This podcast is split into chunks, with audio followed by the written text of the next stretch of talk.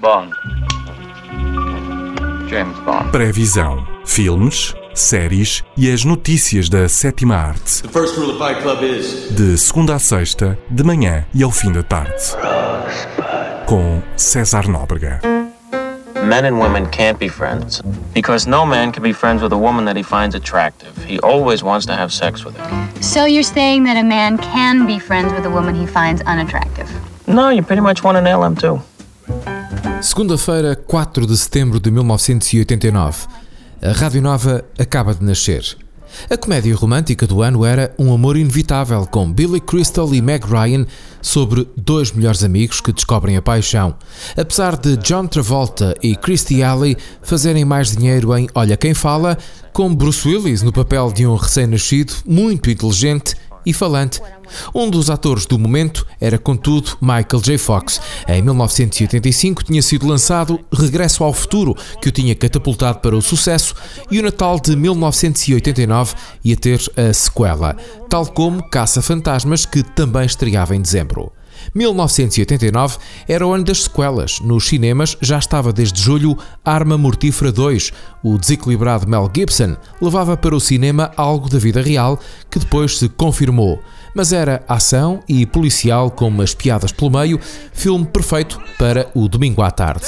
A Itália estava para estrear Cinema Paraíso, a obra-prima de Giuseppe Tornatore sobre o amor de um menino, depois homem, pelo cinema e pelas salas de cinema um prenúncio de morte, como viriam a cantar os GNR sobre coisas bem diferentes.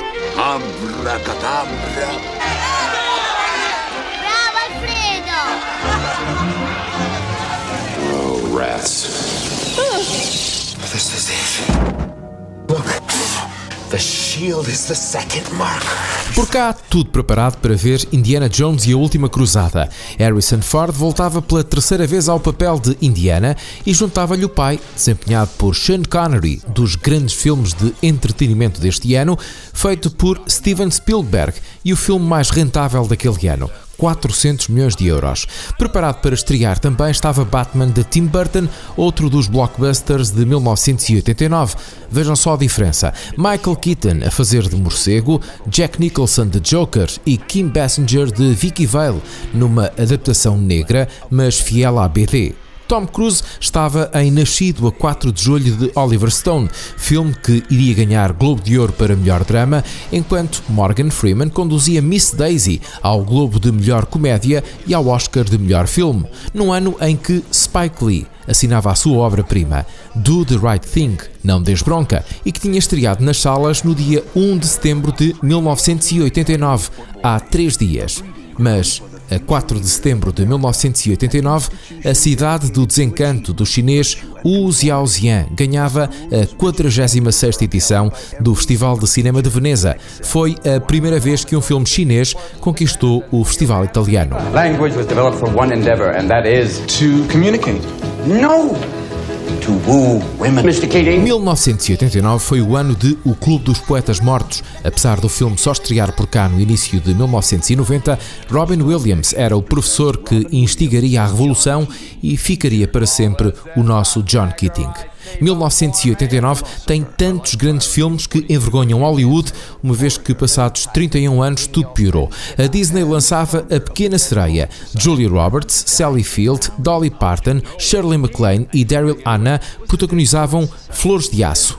Da Irlanda vinha o Oscar de melhor ator Daniel Day-Lewis em O Meu Pé Esquerdo, o primeiro filme do mago Jim Sheridan, baseado numa história real sobre um homem que nasce com paralisia cerebral e que só consegue mexer o pé esquerdo.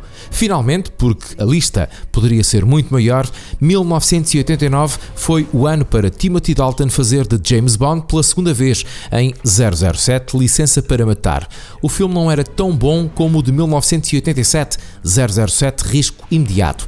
Nem será melhor que 007 Sem Tempo para Morrer, que estreia nas salas de cinema a 26 de novembro próximo, aproveitando assim para regressar ao presente. I met your new double O. She's a disarming young woman. I get why you shot him. Yeah, well, everyone tries at least once.